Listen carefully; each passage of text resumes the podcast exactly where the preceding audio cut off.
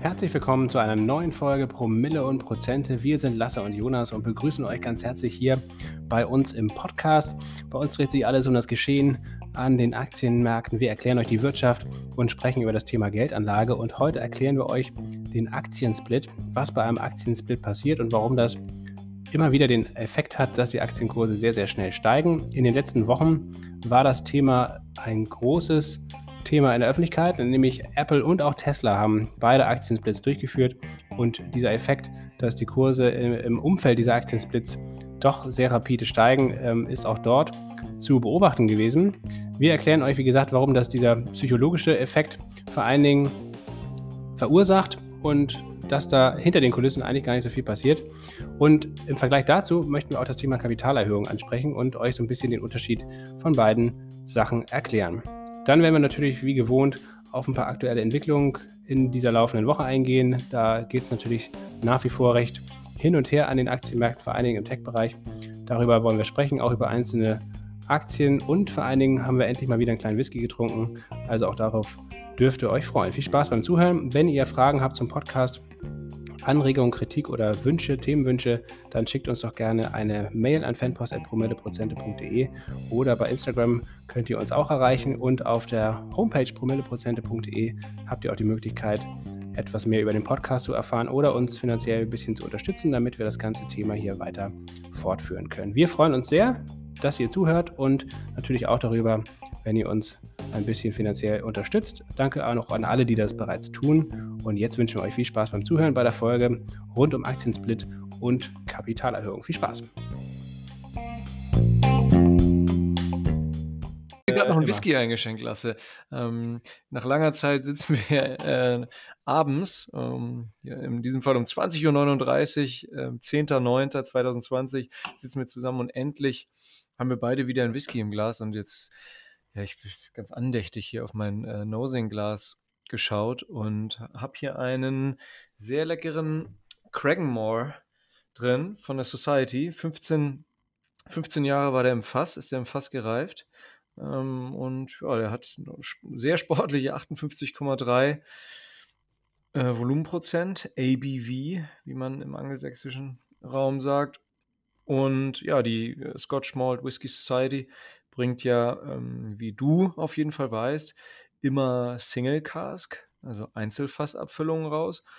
Immer in Fassstärke, deswegen eben ja, diese doch sehr sportlichen 58,3 in diesem Fall für einen 50-jährigen ähm, Scotch aus der äh, Cragganmore Distillerie. Und äh, ja, diese Dille befindet sich logischerweise in einer der fünf Whisky-Region Schottlands in der größten, was die Anzahl der Distillerien betrifft, nämlich der Speyside. Lasse, da waren wir auch schon zusammen. Das weckt schöne Erinnerungen. Ja, da waren wir zusammen, genau. Ich erinnere mich natürlich gerne zurück an Schottland, an die Speyside. An Basti, ähm, an Max, an ja, Mike. Genau, und unsere Reisebegleitung. Es ist natürlich wirklich allerhöchste Zeit, dass wir hier endlich mal wieder einen Whisky trinken. Wir haben extrem viele Beschwerden von euch bekommen in, in der Zwischenzeit, dass wir jetzt nur noch über Aktien und Geldanlage sprechen und das Whisky trinken völlig vergessen haben. Das stimmt. Zu Recht wurden das wir hier gemaßregelt. Ja, genau. Da hat die Community jetzt ihr Veto eingelegt und mal richtig auf den Tisch gehauen.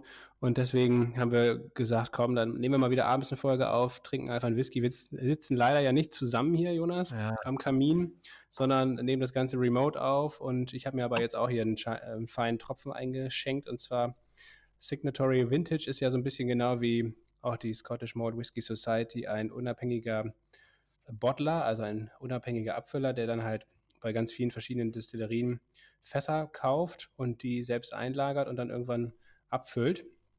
Und ich habe hier in dem Fall ein, eine Flasche von der Mordlach Distillery. Ich glaube, die sind auch von der Speyside, wenn ich mich nicht täusche. Ähm, und das ist ein klassisches Bourbonfass, 18 Jahre. Den kennst du sehr gut, Jonas, weil den haben wir beide damals zum Geburtstag bekommen, vor zwei Jahren. Du hast deine Flasche, glaube ich, schon ausgetrunken. Da war ich auch stark daran beteiligt, auf einer Wanderung durch die Eifel. Jo. Haben wir den gekillt, die ganze Flasche. Das darf man eigentlich gar nicht erzählen. Ne? Das hört sich echt so an, als ob wir hier die völligen Alkoholiker wären. Aber ähm, naja, das, das, den, den kann man auch ganz gut wegschlabbern. Der, der hat auch nur 46 Prozent Trinkstärke. Ja, irgendwie muss man das Auf und Ab der Börsen, äh, der Aktienkurse ja auch verkraften. Ja, vor allen Dingen in diesen wilden Zeiten, äh, diese Woche hier schon wieder, also nichts für schwache Nerven.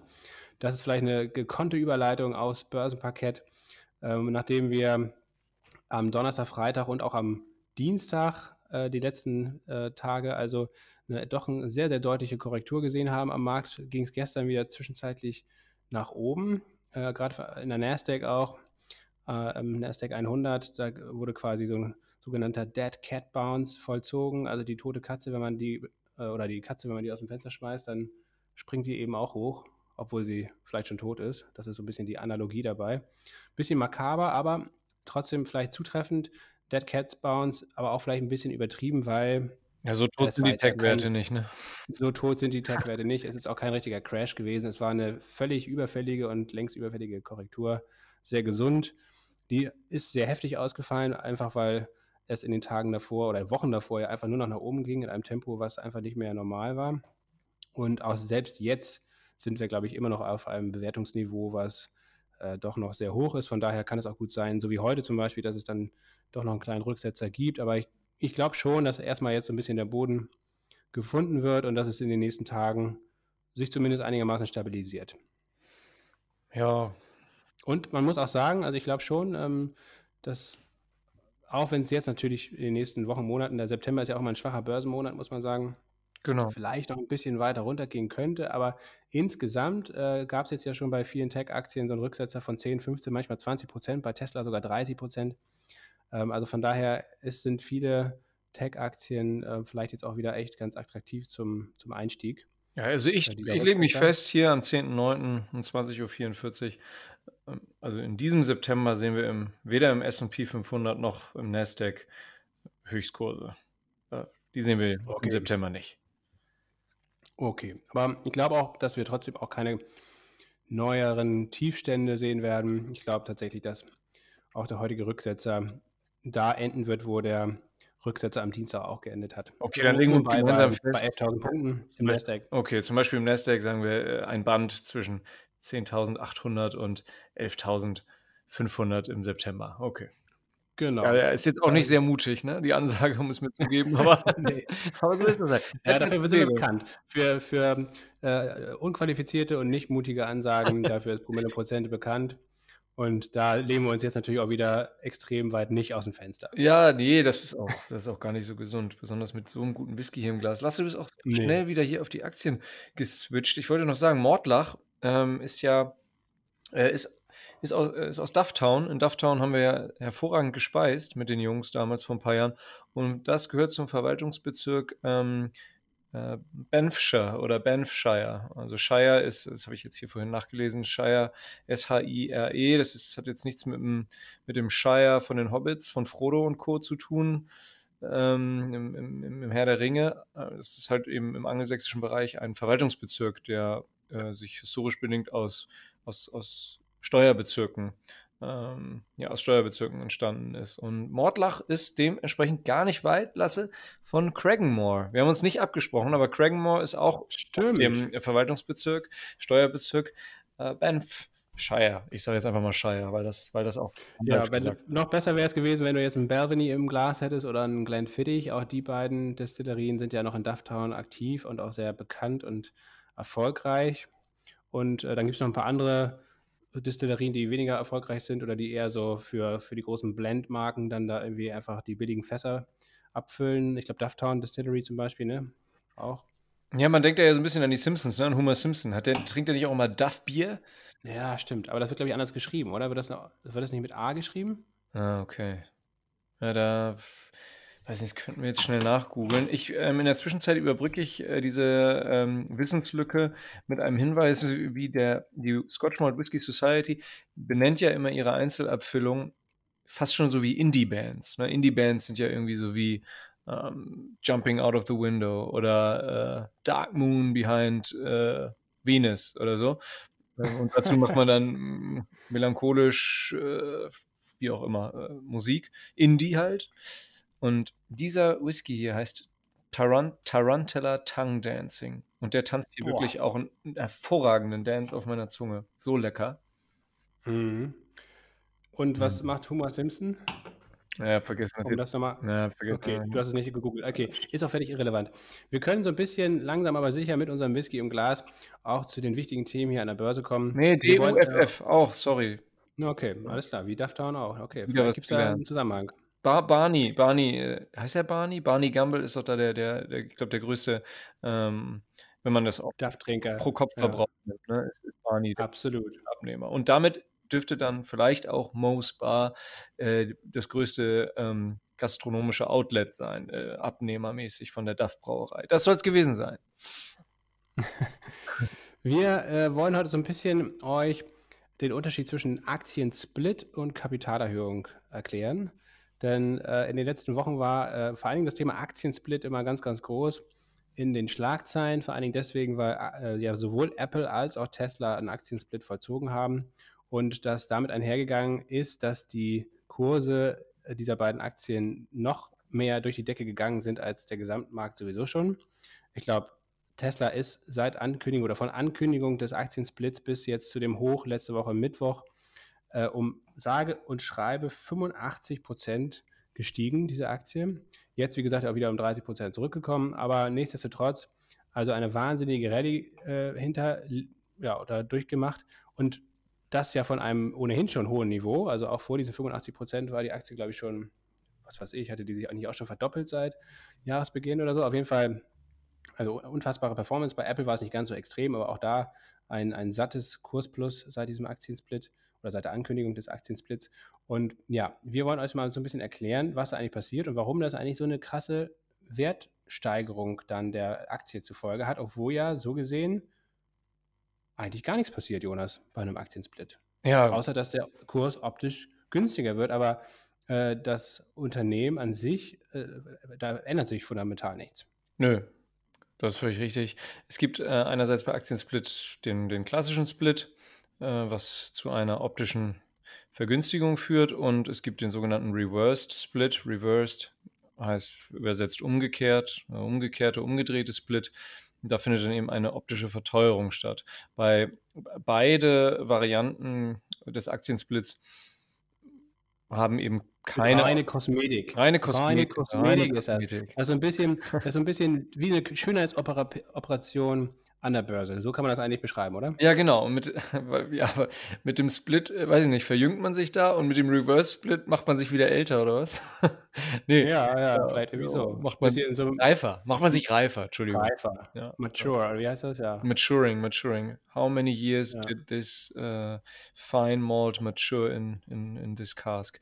Ähm, ja, also bei dem Split, das ähm, wir möchten, oder ich möchte kurz auf, da, da kann man verschiedene Verhältnisse wählen. Also man möchte mit einem klassischen Split eben die Aktie ähm, optisch vergünstigen. Also äh, zum Beispiel in einem äh, Split-Verhältnis, in, in einem Aufteilungsverhältnis 1 zu 10, 1 zu 100, 1 zu 1000. Nehmen wir mal ein, ein 1 zu 10 zum Beispiel und Ja, ähm, ganz so extrem ist es ja meistens nicht. Ne? Also im, im Fall von Tesla war es jetzt 1 zu 5, Ja. im Fall von Apple war es 1 zu 4. Ähm, also bei Berkshire Hathaway zum Beispiel, da wird es ja jetzt vielleicht sogar Sinn machen, das mal 1 zu 1000 oder so zu machen, weil da, die Aktie wurde tatsächlich nie gesplittet und die, die Aktie ist dementsprechend extrem teuer. Eine Aktie kostet, glaube ich, aktuell 300.000 Euro oder was? Oder Dollar? Ja, ähm, weil sie eben nie gesplittet wurde. 276.000, ja. Aber Streber. mag 376? keiner. Besserwisser mag keiner. Ne? 276.000 jetzt gerade. 276.000 Dollar ist eine Aktie wert. Das heißt also, da äh, sieht man, was passiert, wenn man nicht splittet zwischenzeitlich. Also Apple zum Beispiel hat bereits viermal die Aktie gesplittet, glaube ich, ne? Oder fünfmal? Viermal. War das jetzt der fünfte Split? Uh, Ich glaub, der vierte mal war's. nicht mehr mit, ne? Ich, ja, lass uns vier Ja. sagen. Und äh, auf jeden Fall, das sorgt dafür, dass die Aktie halt immer optisch weiterhin günstig bleibt. Und das hat natürlich auf jeden Fall vor allen Dingen Anziehungskraft auf kleinere Anleger, auf Privatanleger, ähm, für die das eben doch schon relevant ist, wie teuer die Aktie ist. Einerseits von der Psychologie her, andererseits aber auch ganz praktisch, ähm, dass man so eine Amazon-Aktie zum Beispiel, die jetzt gerade aktuell, glaube ich, 3000 Dollar kostet, ähm, dass man die nicht mal eben einfach so kaufen kann, sondern ähm, da muss man dann schon richtig sparen, bis man sich eine einzige Aktie kauft. Während Tesla und Apple, Apple ist jetzt nach dem Split ähm, wieder recht erschwinglich, zumindest optisch gesehen. Äh, ein, 100 Euro kostet eine Aktie aktuell, ein bisschen weniger gerade nach dem Rutsch wieder heute. Und das heißt, dass es für Privatanleger eigentlich wieder attraktiver ist, obwohl der Wert der Aktie oder der, der Wert des Unternehmens gar nicht verändert worden ist, weil ja gleichzeitig mehr Aktien auf dem Markt sind. und dementsprechend natürlich äh, das ein Trugschluss ist, jetzt zu glauben, dass diese Aktie plötzlich günstiger geworden ist. Völlig richtig. Also es, die, ja, die einzelne Aktie an sich ist ja günstiger geworden, aber äh, sich an dem Unternehmen zu beteiligen, äh, ist auch letztlich, muss man sagen, günstiger geworden. Man kann auch mit einem kleinen Taler sich ähm, an dem Unternehmen beteiligen in Form äh, von Aktienkäufen.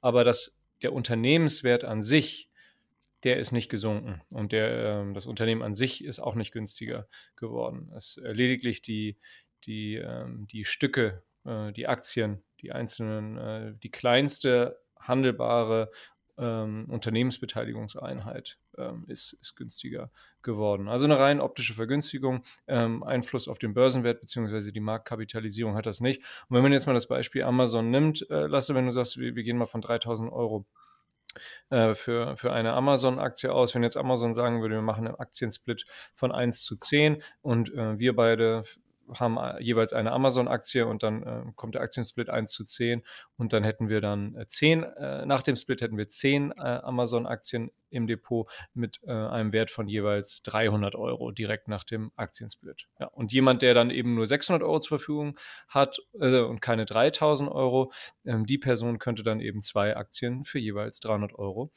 zu insgesamt 600 Euro erwerben. So einfach ist das. Genau, und das ist wieder ein bisschen attraktiver. Also wenn wir darüber sprechen, wer jetzt der Nächste sein könnte äh, bei so einem Aktiensplit, dann ist Amazon natürlich definitiv ein ganz, ganz heißer Kandidat, mhm. eben weil die Aktie so hoch ähm, jetzt ist, rein optisch und dementsprechend eigentlich, ja, es sich sicherlich auch für Jeff Bezos lohnen würde, da einen Aktiensplit zu vollziehen.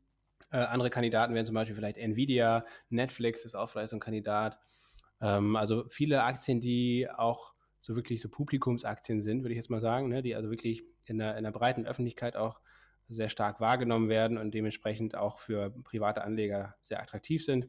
Für solche Aktien lohnt sich das dann natürlich ganz besonders, weil man muss sagen, es gibt viele wissenschaftliche Studien, die Aktiensplits untersucht haben oder vor allen Dingen untersucht haben, was die Ankündigung eines Aktiensplittes auf den Kurs äh, für Auswirkungen hat.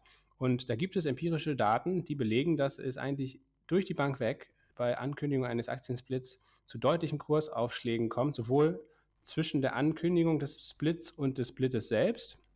Äh, und äh, danach, selbst danach ist es eigentlich so, dass dann, also wenn diese optische äh, Vergünstigung quasi durchgeführt wird, dass dann oft natürlich durch, den, durch die Rallye davor Gewinnmitnahmen erstmal kurzfristig einsetzen. Das war jetzt ja bei Apple und Tesla zum Beispiel nicht anders. Ne? Bei Tesla sogar 30 Prozent Abschlag. Äh, aber dass dann in der Folge trotzdem die Aktie auch dann äh, besser performt eigentlich als der Marktdurchschnitt. Also es hat durchaus wirklich Sinn oder dieser psychologische Effekt ist sehr viel stärker, als man vielleicht gemeinhin denken könnte.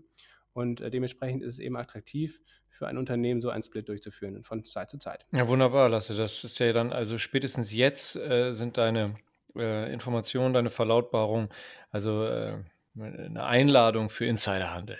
Also, das, äh, ja. ja, mal gucken. Also, also, zum Beispiel, wie gesagt, so eine, so eine Amazon-Aktie, Netflix, ähm, ja, da, da, da, laufen doch Booking, bestimmt immer Dinge. Booking.com zum Beispiel, ich meine, die haben jetzt, wie gesagt, gerade eh ein bisschen Schwierigkeiten durch diesen ganzen, ähm, die, die Corona-Pandemie, weil ich glaube, Booking ist generell wahrscheinlich jetzt recht günstig bewertet. Die werden auch gestärkt aus der Krise hervorgehen, weil viele Konkurrenten wegfallen werden. Äh, die, die Aktie ist, glaube ich, auch bei 1800 Dollar oder so.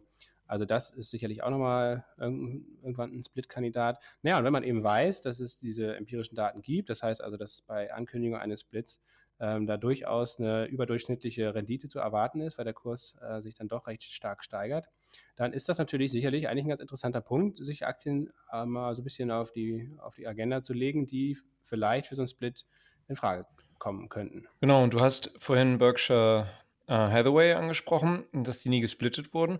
Und ähm, allerdings ist es so, dass man mittlerweile ähm, sowohl die A-Aktien von Berkshire Hathaway und, äh, und die B-Aktien von Berkshire Hathaway findet. Nämlich 1996 hat äh, sich Warren Buffett und Charlie Munger haben sich äh, dazu entschieden, ähm, die B-Aktien, so Baby Berkshire äh, Aktien äh, rauszubringen. Und zwar äh, haben seitdem Altanleger, AltaktionärInnen die Möglichkeit, ihre A-Aktien ähm, in, in B-Aktien zu tauschen, in, in die, die eben günstiger sind vom, vom Nennwert. Und ähm, damit sollte dann eben vor allem erstmal, weil die Idee äh, Kleinanleger äh, oder AltanlegerInnen von, von Berkshire Hathaway die Möglichkeit gegeben werden, auch ähm, Aktien zu verschenken. Also dann gab es ja eben Leute. zu vererben auch, ne? Vererben, genau. Damals gab, war die Aktie irgendwie auf jeden Fall auch deutlich über, über 100.000 D-Mark umgerechnet. Wir befinden uns ja im Jahr 1996 in diesem Moment. Und wie du schon sagst, genau, dann wollten eben Leute ihre Aktien vererben oder verschenken, whatever. Und ähm, ja, aber wenn man dann äh, bloß eine Aktie hatte, die dann irgendwie meinetwegen 180.000 Mark umgerechnet wert war, und dann hatte man aber fünf Erben, da äh, ist ja blöd, ne? Das Papier nicht zerschneiden und irgendwie war das ja damals dann irgendwie meistens auch ohnehin schon kein Papier. Und ähm, ja, das haben Charlie Munger und ähm, Warren Buffett dann so gelöst, indem sie gesagt haben, okay, alle Alt AltanlegerInnen können dann eben ihre Aktien ähm, in B-Aktien tauschen und seither sind dann auch die, die B-Aktien frei an den Börsen handelbar. Und ich meine, die Erfolgsstory ging ja weiter ne, von Berkshire Hathaway, auch bei den B-Aktien, äh, bei den A-Aktien sowieso. Das Unternehmen hat weiter wunderbar performt, das, das Unternehmensportfolio, muss man ja sagen. Ähm, und äh, deswegen gab es dann auch, glaube ich, im Jahr 2016 sogar bei den, bei den B-Aktien gab es einen Split von 1 zu 50. Lasse. Also man muss sich vorstellen, Berkshire Hathaway hat einfach so unfassbar hart gut performt. Ne? Seit es das Unternehmen ja. gibt, haben die eine, muss man so reinziehen, eine jährliche Rendite, was den Aktienkurs angeht, von, von 20, von gut 20 Prozent. Also per annum Rendite im Durchschnitt. Ne? Also das ja, ist der absolute ja, Wahnsinn. Absolut. Und auch gerade recht günstig zu haben, ne? weil viele ja irgendwie so ein bisschen das Gefühl haben, dass Warren Buffett auf seine alten Jahre mit 90 jetzt nicht mehr ganz so helle ist. Aber ich glaube, dass er auch. Ich glaube, der ist klarer denn je. Ich glaube, der ist klarer denn je. Das, das glaube ich auch. Äh, er hat jetzt ja auch oder in Snowflake ähm, investiert, eigentlich ganz ungewöhnlich für ihn, ein, ein Startup aus San Francisco, ein Cloud-Startup, was äh, in der Datenanalyse sehr stark ist, extrem stark wächst und jetzt ein IPO demnächst vorbereitet. Und Warren Buffett ist schon vor dem IPO natürlich an Bord und wird da richtig die Kasse machen, das kann man auf jeden Fall schon mal sagen. In dem jetzigen Umfeld ähm, ist es ja auch bei vielen anderen Tech-Unternehmen jetzt der große Plan, da halt den Börsengang zu wagen und mal so richtig die Kasse klingeln zu lassen. Von daher, die, die Altaktionäre freuen sich und zu den Aktionären gehört jetzt eben auch Warren Buffett, der da ein paar Millionchen investiert hat bei Snowflake. Auf jeden Fall. Das ist sicherlich ein, ähm, ein IPO, der dann im Herbst auch interessant werden könnte. Ja, Berkshire Hathaway, ähm, Charlie Munger und Warren Buffett sind übrigens auch bei Apple investiert. Als sie es damals gemacht haben, Lasse, du weißt genau, wann es war, glaube ich, in welchem 2016. Jahr. 2016 haben viele Menschen gesagt, oh, der ist aber spät dran. Aber wenn man sich mal die Entwicklung seit 2016 anguckt, also da werden sich die beiden Herren. War, nicht, 300, 300 oder 450, nee, 450 Prozent, glaube ich, im Plus oder so. Ne? Das ist schon krass. Also in vier, in vier Jahren, das muss man sich mal vorstellen. Also, also dann fragt man sich wirklich, warum man eigentlich überhaupt noch äh, sich die Mühe macht, irgendwelche Aktienanalysen oder irgendwas zu lesen oder sich so ein diverses Portfolio da zurechtzulegen. Eigentlich alles Geld einfach in Apple, zack, oder meinetwegen auch in Amazon, was weiß ich, und scheiß drauf, das war's und los läuft's. Ähm, missachtet natürlich alle Börsenregeln, die wir euch hier auch schon im Podcast präsentiert haben, aber so gesehen eigentlich eine gute Anlagestrategie. Ja, Warren Buffett sagt ja schon auch streuen, aber er hat ja trotzdem, sagt er, er, er, will auch nicht zu breit streuen und auch nicht wahllos. Also wenn, hat, hält er gerne verhältnismäßig viel. Ähm, also die meisten Beteiligungen, die er hat, da hält er eben sehr viel an den Unternehmen. Teilweise benutzt, besitzt er die Unternehmen ganz, zum Beispiel, ich glaube, Gecko Insurance besitzt er ganz. Ähm, ansonsten sagt er halt, wenn man eben zu viel hat und wahllos kauft, dann äh, ist es halt ein Gemischtwarenladen und kein, kein Portfolio. Aber lass da natürlich einen Punkt. Rückblickend betrachtet hätte man dann einfach irgendwie Netflix, Amazon, Apple, äh, weiß nicht, Tesla, Microsoft Tesla. sowieso gekauft und, und, und wäre dann damit seinen insgesamt im Schnitt 15.000 Prozent oder 22.000 Prozent gut gefahren. Aber Montag ist leicht Lotto spielen. Und ähm, wenn wir alle eine per annum Rendite auf 30 Jahre gesehen haben, sagen wir mal 50 Prozent von dem schaffen, was Warren Buffett geschafft hat, nicht 20 Prozent, sondern eben 10 Prozent im Schnitt. Da sind wir, glaube ich, alle auf einem, äh, auf einem Zeitraum, in einem Zeitraum von 30 Jahren, wären wir da sehr, sehr gut bedient. Das muss man auch mal sagen. Ne? Also selbst wenn man jetzt Kursentwicklungen äh, mitnimmt und gerade die Menschen, die jetzt neu an der Börse sind und vielleicht auch viele Werte haben, bei denen sie wie 150 Prozent im Plus sind oder 80 Prozent oder 40 Prozent im Plus sind, das ist ähm, ne, letztlich, das ist nicht normal, das ist sowieso nicht normal. Und man wird sehen, dass man über einen langen langen Zeitraum, 15, 16, 17, 20, 25 Jahre, ähm, wird man keine Jahresperformance von 40 Prozent ähm, äh, per annum im Schnitt schaffen. Ähm, also klar, wenn jetzt Leute der Meinung sind, nur weil sie es zwei Jahre in Folge irgendwie geschafft haben, das, es wird nicht klappen. Also das klappt bei irgendwie einem Promillanteil der AnlegerInnen. Ähm, an die Leute herzlichen Glückwunsch. Ich habe noch nie so jemanden kennengelernt. Aber ja, Warren Buffett ist mit 20 Prozent schon absolut outstanding über einen derart langen Zeitraum und ich glaube, der ist schon über 40 Jahre dabei. Also wenn man 10 Prozent äh, bis zur Rente schafft, bis zu unserer Rente schafft, dann wäre schon richtig gut. Kann man zufrieden sein. So, wir wollen jetzt nochmal so ein bisschen das Gegenteil beleuchten, nämlich die Kapitalerhöhung jetzt nicht bis ins kleinste Detail, die ist ein bisschen komplizierter und ähm, als so ein Aktiensplit, aber trotzdem, damit ihr einfach mal so grundsätzlich den Unterschied verstanden habt, ähm, was bei einer Kapitalerhöhung ähm, passiert. Denn das ist sicherlich dann zu Ungunsten der Altaktionäre. Bei einem Aktiensplit kriegen sie ja, wie gesagt, äh, eins zu eins die Aktien ersetzt und da ändert sich dann von ihrem Wert überhaupt nichts, äh, während bei einer Kapitalerhöhung tatsächlich wirklich neue Aktien ausgegeben werden und damit die Altaktionäre verwässert werden. Das heißt also, äh, sie verlieren prozentual gesehen eigentlich Anteile und auch ähm, der Wert ihrer Anteile verliert an Wert. Und deswegen ist das immer nicht so gut für die Aktionäre. Das ist dann auch immer ähm, oft natürlich dann ein Grund für fallende Kurse. Witzigerweise hat Tesla jetzt ja beides gemacht eigentlich. Ne? Also hat, die haben ja sowohl einen Aktiensplit gemacht und nach diesem Aktiensplit, als der Kurs da auf Rekordhöhen war, haben sie eine Kapitalerhöhung angekündigt, auch in Höhe von 5 Milliarden, glaube ich, also auch schon eine ganze Menge, die allerdings verteilt über ein halbes Jahr oder so immer mal wieder neue Aktien ausgibt über Banken äh, und dementsprechend nicht ganz so stark punktuell ins Gewicht fällt. Aber trotzdem, auch das ist sicherlich ein Grund, einer von vielen Gründen, warum der, der Kurs jetzt dann doch auch sehr stark unter Druck geraten ist. Natürlich erstens wegen der Rallye davor, dann wegen dieser Kapitalerhöhung, dann wegen ähm, der, dem ja doch nicht stattfindenden Zugang den, oder Aufnahme in den SP 500. All das sind ja sicherlich Punkte gewesen, die jetzt dann doch zu diesem extremen Rücksetzer geführt haben. Und ja, Jonas, Kapitalerhöhung, paar Worte von dir noch?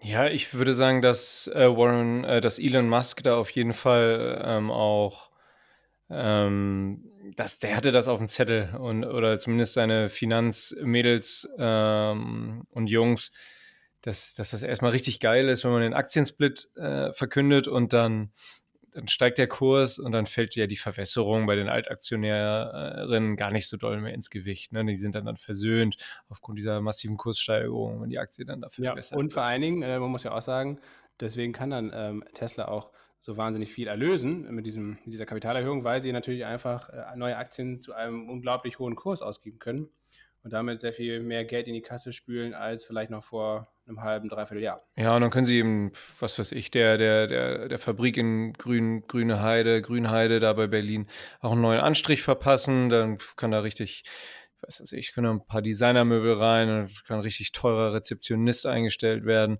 Ähm, und, äh, und Elon Musk kann nächstes Jahr wiederkommen und sagen, Deutschland ja. rocks. Deutschland rocks. Ey, das müsste eigentlich auch der Titel von diesem Podcast sein, oder? Wir nennen. Ja, ja, dieser, dieser Folge meinst du? Die Folge, die Folge Deutschland Rocks. Ja, aber gut, wir haben jetzt ja nur über Aktiensplit geredet. Da müssen wir mehr ja, über Deutschland reden. Lasse ich, wir müssen hier mal, glaube ich, kurz äh, das checken mit meinem Mikrofon. Lass uns einmal einen ganz kurzen Break machen. Das, ja, warum? Äh, wir müssen hier einmal das, äh, ich muss hier einmal gucken, das mit dem Mikrofon. Nee, wir machen jetzt den, die Folge zu Ende. Wir haben auch schon wieder eine halbe Stunde, Jonas. Okay, ja, weil ich fürchte, dass ich hier äh, sehr leise erscheine. Ja, das kriegen wir hin. Das, das, äh, du meinst jetzt, weil das hier bei Zencaster so angezeigt wird? Ja, genau, die Tonspuren. Das verwirrt mich. Nee, das, das kriegen wir alles hin. Das wird auch, das, das verwirrt immer. Ähm, wir werden das am Ende noch ein bisschen abmischen, äh, wie die absoluten Tonprofis, und dann wird das hoffentlich ein Hörgenuss für unsere Community. Lasse Rocks. Danke für die Aufklärung. Deutschland Rocks.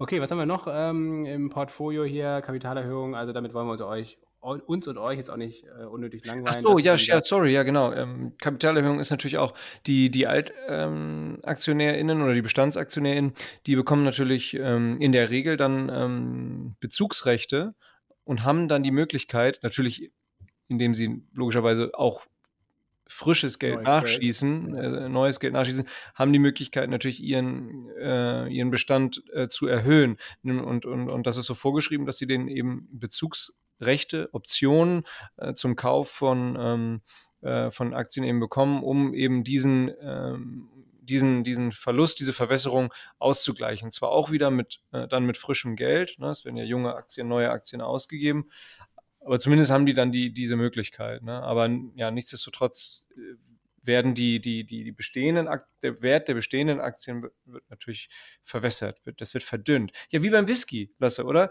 Wenn, wenn, wenn so ein ja. Whisky mit 58,3 Prozent aus dem Fass abgefüllt wird, dann wird er ja auch äh, oft in der Regel wenn ähm, ne, die wenigsten trinken ja eigentlich in, in, in, Fassstärke. Das meiste ist ja auf Trinkstärke runter, so zwischen 40 und 56. Was ein Jammer ist eigentlich. Ja, und auch verwässert. Wirklich schlimm.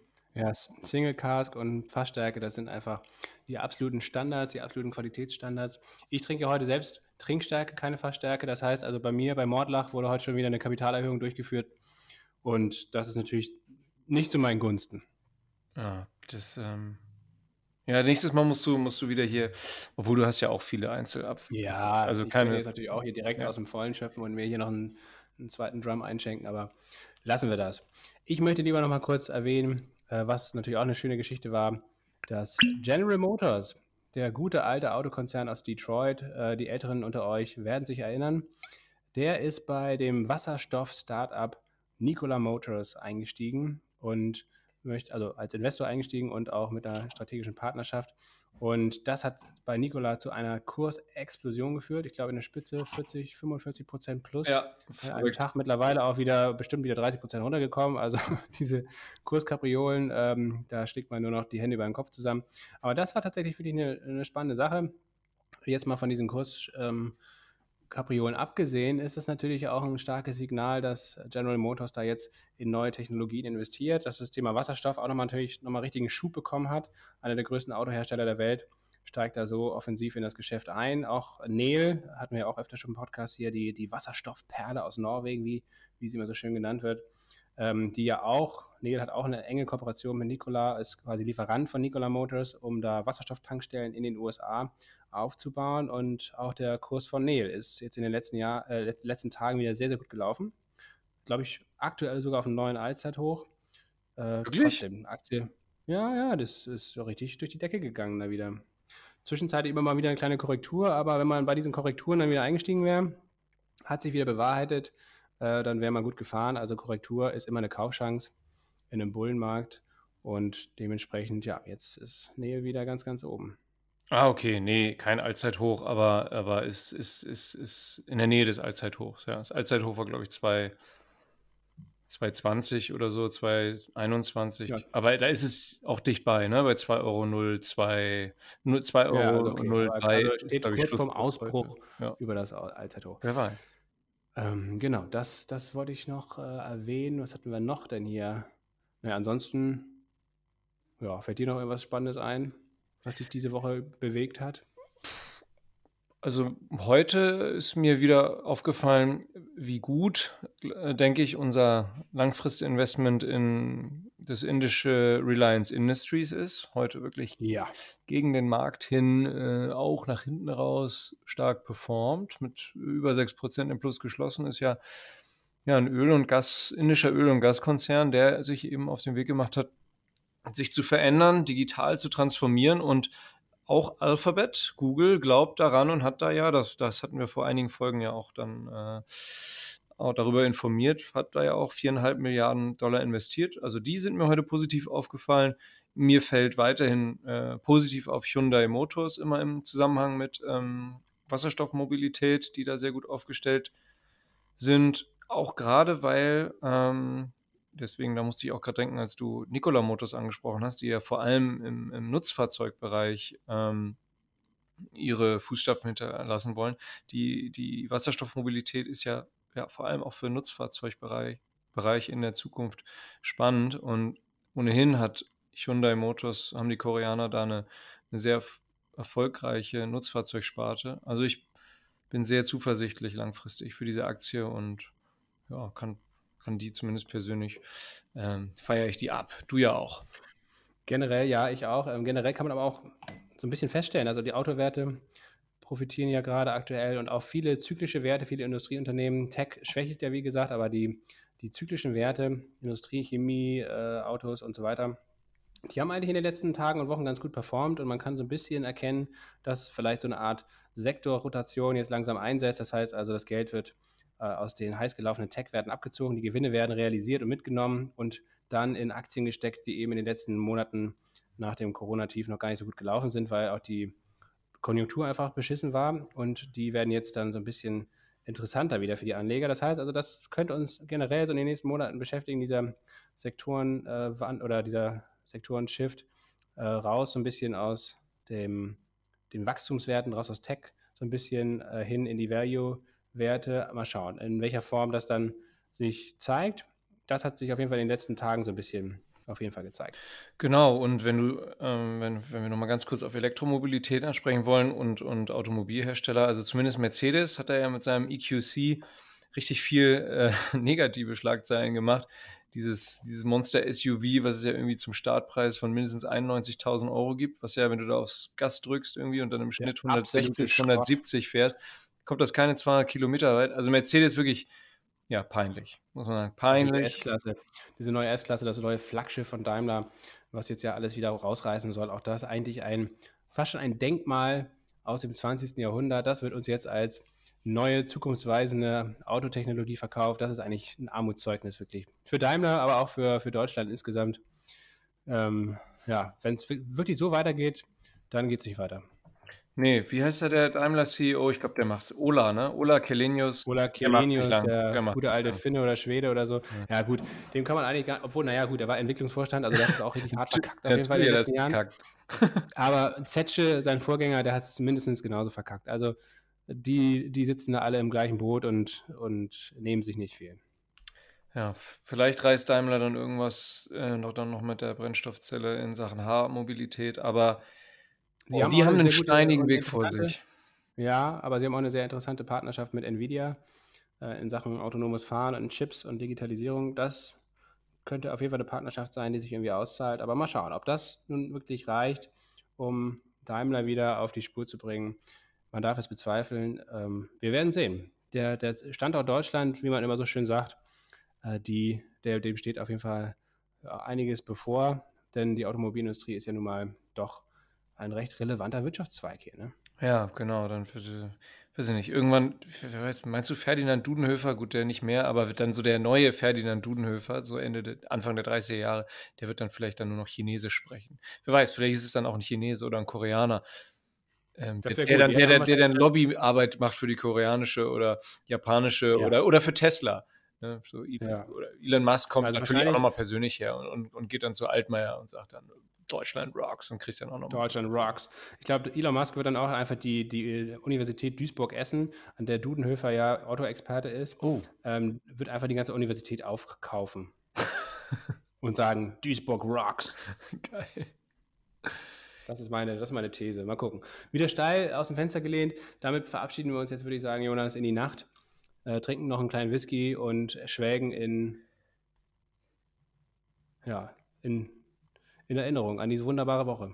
Ja, an die, an die glorreiche Automobilzeit, als äh, die S-Klasse ja. wirklich noch das beste Auto der Welt war. Hm, aktuell ist es ja, glaube ich, eher das Model S oder das Model X von Tesla, muss man einfach sagen. Ja, äh, wir, wir erinnern uns zurück an die Zeiten, als der Mercedes-Stern äh, überhaupt noch auf der Motorhaube war. Mittlerweile ist es, glaube ich, auch wegrationalisiert worden. Als man Martin als Winterkorn noch ernst genommen hat, wenn er über die, über die deutschen Fähigkeiten ganz geringe Spaltmaße bei Autos zu produzieren. Ja, genau, genau. Das Spaltmaß, das, das Spaltmaß! ja, Mann. Muddy, Muddy Winterkorn, der alte, der alte Verbrecher. Der, der sitzt wahrscheinlich in irgendeiner Villa auf der Krim zusammen mit Jan Masalek und lässt sich ja den Krimsekt äh, von irgendwelchen Prostituierten aus, der, aus dem Bauchnabel schlecken oder so. Ja, das, ist auf jeden Fall ein Boah, witziges Jonas, wir, wir, wir, lehnen uns hier wirklich immer weiter aus dem Fenster. Also langsam, langsam wird es zugig, glaube ich. Ja, ein Glück, ein Glück. Alles andere ist ja auch äh, realitätsfern. Also.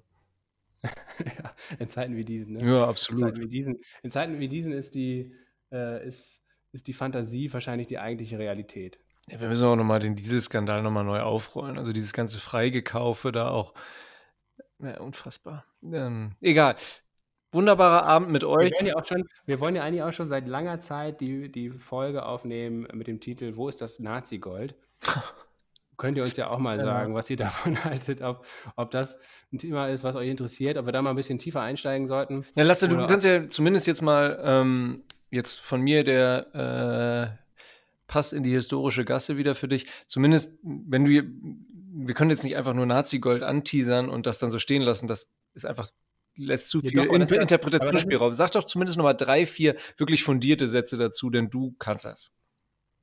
Ja, das, es gibt ja immer so, so, so, so, so Mythen, äh, wo, wo die großen Züge sind äh, oder auch das Bernsteinzimmer und so weiter. Die ganzen, also die Nazis haben ja da in den, in den, äh, im Zweiten Weltkrieg quasi ganz Europa ausgeraubt, vor allen Dingen auch die ganzen Notenbanken. Das muss man auch mal sagen, dass sie da quasi in jedes Land, was in das sie eingefallen sind, haben sie als allererstes natürlich mal die Notenbank angesteuert und haben da den ganzen Goldtresor leergeräumt, um dann überhaupt ihren äh, Krieg zu finanzieren und auch die Reichsmark so einigermaßen stabil zu halten.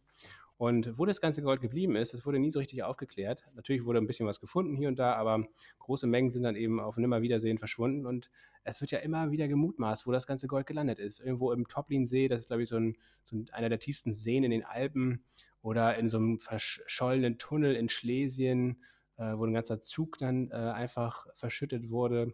Und ja, da gibt es wildeste Theorien und natürlich auch viele lustige Schatzsucher, die dann sich überall auf die Suche nach diesem komischen Nazi-Gold machen. Naja, und das wäre auf jeden Fall mal eine Folge, wo man einfach so ein bisschen so richtig mit auch vielleicht ein paar mehr Whisky im Kopf ähm, frei raus äh, ein bisschen erzählen könnte und äh, irgendwelche Theorien anstellen könnte. Ohne natürlich, das muss man auch der, an der Stelle vielleicht nochmal ganz deutlich sagen, das Ganze zu ernst zu nehmen, natürlich, ne? Klar, wir, wir sind ja dafür bekannt, ähm, hier vor allem Infotainment zu bieten. Infotainment. Und äh, in der Folge wäre es dann sicherlich ein bisschen mehr Entertainment als Information. Ja, gut, aber den Toplin-See, den gibt es ja wirklich, ne? Das ist ja immer auf Basis von. wirklich. Auf Basis von ja, Tatsachen. Da ist ja hier keine, keine Attila Hildmann-Nummer hier. Das wollen wir nee. mal festhalten hier, ne? Ach, Attila Hildmann oder diese ganzen Reichsbürger, ne? Also, Mann, Mann, Mann, das sind auch alles wirklich arme Gestalten. Weggetreten. Weggetreten, aber wirklich vom, äh, keine Ahnung, irgendwie ein bisschen zu wenig Sauerstoff im Kopf. Ja, irgendwie. Gut. Naja, gut. Ähm, also, wenn wir mehr als 30 Zuschriften bekommen, die sich positiv ähm, zu den Ausführungen von Lasse hinsichtlich ähm, des Teasers, äh, wo ist das Nazi-Gold, äh, äußern, die sich das wünschen, dann werden wir das machen. Ähm, und wir wünschen also auch, ihr seid jetzt mal gefragt, ihr müsst auch mal aktiv werden. Die Zeit der passiven, des passiven Zuhörens ist jetzt definitiv vorbei. Und ähm, das heißt, wenn, wenn ihr wirklich hier ein bisschen was hören wollt, dann müsst ihr halt auch wirklich ähm, in Vorleistung treten. Ne? Wunderbar. Ich glaube, Lasse, man merkt jetzt auch, dass wir hier zwei, drei Whisky getrunken haben. Das ist gut so. Damit haben wir auf jeden Fall einem Wunsch aus der Community entsprochen. Und ja, stimmt. Ja. Auch das war ja stimmt. Ja, wir machen eigentlich immer genau das, was ihr uns sagt. Wenn ihr auch irgendwelche Wünsche habt, Themenwünsche und so weiter, schickt uns das gerne an fanpost.promilleprozente.de oder über unseren Instagram-Kanal. Und dann, ja, dann schnacken wir einfach mal ein bisschen drüber. Bis bald. Bis dann und ein schönes Wochenende.